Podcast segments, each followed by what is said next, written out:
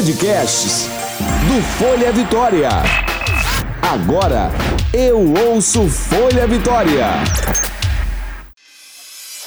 A Moda da Casa, um descontraído bate-papo sobre arquitetura e decoração por Roberta Salgueiro. Olá, estamos de volta com o podcast A Moda da Casa, feito especialmente para você que curte arquitetura, decoração, designer de interiores e principalmente para você que busca viver bem, viver com qualidade dentro da sua casa. O assunto de hoje é organização do armário ou closet. Por onde e como começar, hein? E para dar todas essas dicas, eu convidei a personal organizer Juliana Saifa. Tudo bem, Ju? Olá, bom dia, boa tarde, boa noite. Muito obrigada pelo convite. Obrigada a você por aceitar, né, bater esse papo gostoso com a gente, com essa voz já que já alegra o nosso dia. Adoro te entrevistar, sabe, Ju, porque você tem um astral muito gostoso. E para gente começar a organizar a nossa casa, o nosso closet, o nosso closet, o nosso armário. A gente tem que ter isso, disposição, né, Ju? Isso você tem de sobra.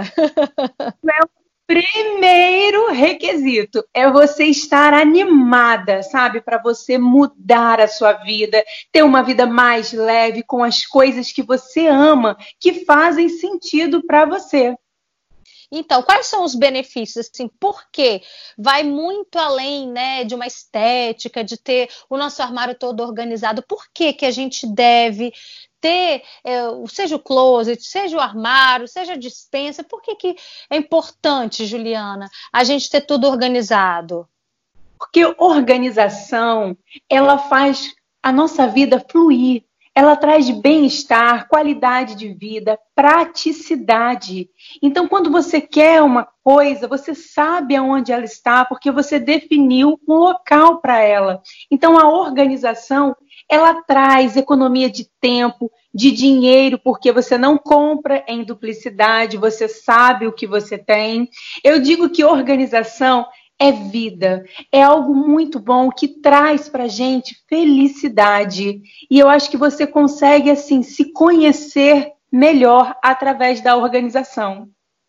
Agora, por onde a gente começa? Primeiro de tudo, você já deu a dica aí. A gente tem que estar tá disposta no dia, né? Tem que estar tá, assim com o astral lá em cima, porque não é também rapidinho, né? É, quem pensa que vai arrumar o closet, que vai organizar o armário em coisa de uma hora, é melhor nem começar nesse dia, né? Não, porque organização não é um processo de um dia só. É algo que você vai construindo ao longo da sua vida. Quando você identifica, por exemplo, vou dar uma dica massa para quem quer começar a se organizar. Comprou uma peça, desfaça de outra. Opa! É um é um início para você começar um processo de organização. Entendeu, Robertinho? Porque a organização, você não começa pelo que você vai descartar, e sim pelo que você vai ficar, pelas coisas que são úteis para você. É assim que a gente inicia uma organização. Você sempre falou muito, Juliana, você sempre praticou muito isso, o desapego né? É, é, muito importante, né?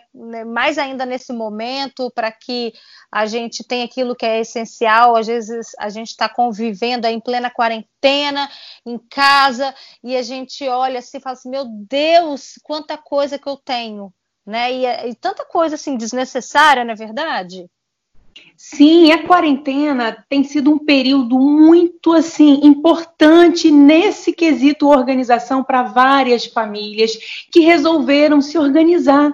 E aí, como que você começa esse processo? Vou dar um exemplo no armário, num closet, mas poderia ser no armário do banheiro, da cozinha, na despensa, no escritório. Você consegue desenvolver essa técnica em qualquer ambiente.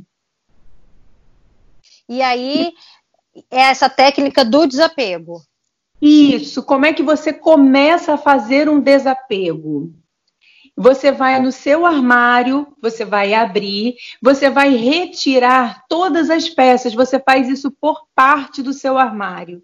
E você vai identificar as peças que você usa, que cai bem, que você se sente confortável.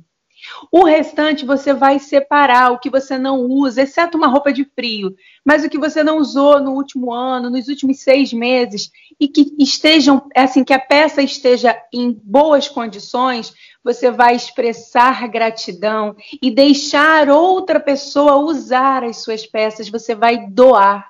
O que está puído, rasgado, com bolinha, você vai jogar fora. E o que você ama, essas coisas que são úteis, que você usa, você vai retornar para o armário, mas de forma organizada, em que você vai tentar eleger um local para cada peça. Entendeu? Então você vai, ah, eu vou tirar as calças jeans que estão penduradas e vou dobrar para ganhar espaço. Eu vou tirar os vestidos que eu uso pouco e vou dobrar. Vou deixar no cabide peças que eu uso mais, até para que eu possa ver tudo que eu tenho. Isso que eu ia perguntar, Juliana, o que, que vale a pena? Qual é o critério do que fica pendurado e do que fica dobrado? Eu costumo nas organizações pendurar peças que as clientes usam mais, que elas gostam, que elas, que, que elas consigam assim visualizar, porque o que não é visto não vai ser usado.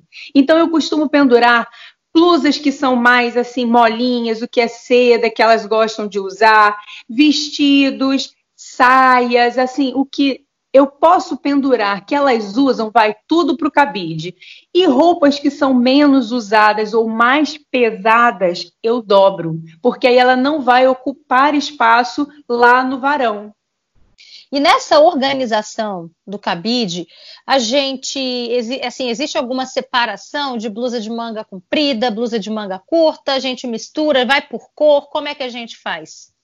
Então, eu não faço organização por cor, porque às vezes lá no preto tem uma camisa que ela é manga curta, mas ela misturou com a manga comprida, você não consegue ver. Eu amo fazer uma organização por manga.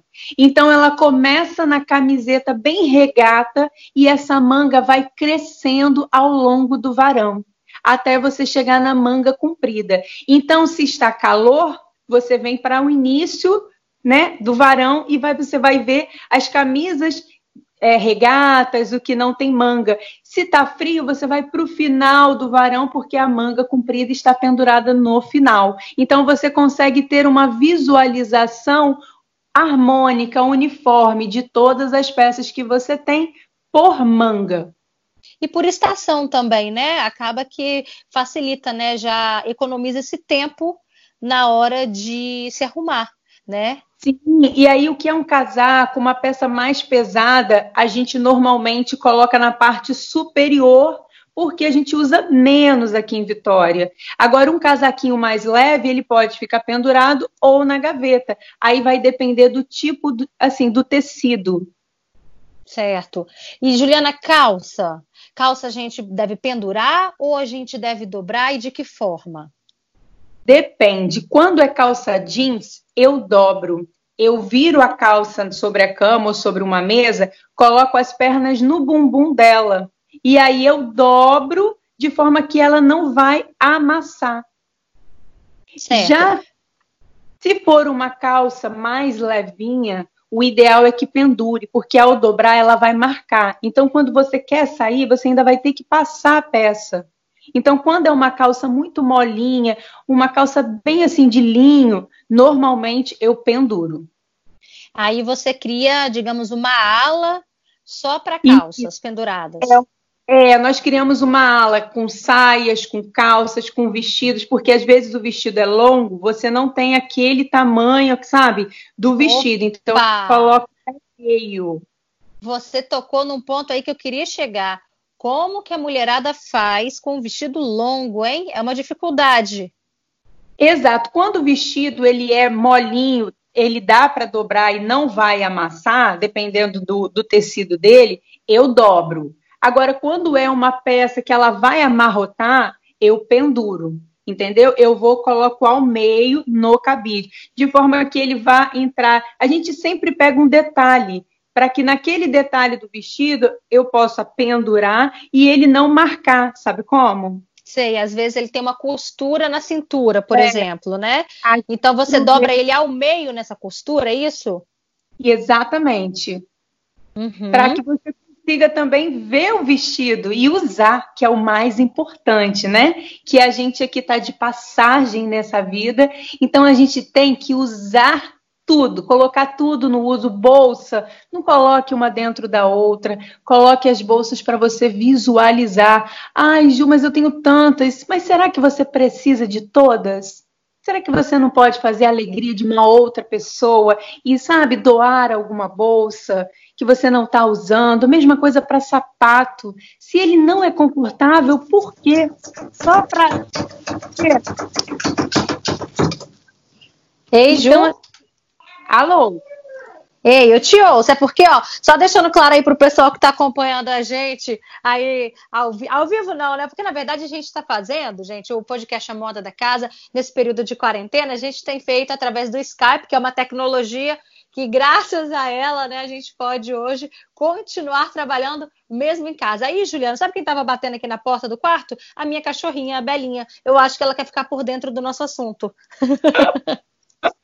É desse modelo, viu? É desse jeito. Daqui a pouco entra a criançada também, por aí vai. Aqui tá desse jeito. Daqui a pouco começa a aula online, é aquela confusão, mas no final dá tudo certo. No final dá tudo certo. Agora, Juliana, para a gente finalizar o nosso assunto, eu queria que você falasse um pouco sobre guardar ou não itens em sacolas, né? Às vezes tem um saquinho plástico. Isso é aconselhável, não é? Explica pra gente. Eu não guardo nada em saco plástico, porque ele pode suar e mofar a sua peça. É, tem cliente, por exemplo, que tem um número grande de biquíni. Nós colocamos em saco de organza. Ou quando você tem uma clutch, uma bolsa que ela é mais festa, que você usa menos, a gente também coloca num saco de organza. Agora, o restante fica pendurado à disposição para que você possa usar. Quando a peça vem da lavanderia, aquele plástico é apenas para transporte da lavanderia para sua casa, para que nesse caminho nada aconteça. Quando você chega em casa, quando chega na sua casa, você deve retirar, porque senão a sua peça vai suar e mofar dentro do plástico. Até mesmo quando você compra um vestido de festa e ele vem também na capa, o ideal é que você tire e acomode o seu vestido num cabide ou até mesmo numa caixa organizadora se você usar pouco. Certo. Então, a gente viu aí várias dicas com Juliana Saipa, gente, sobre a nossa organização.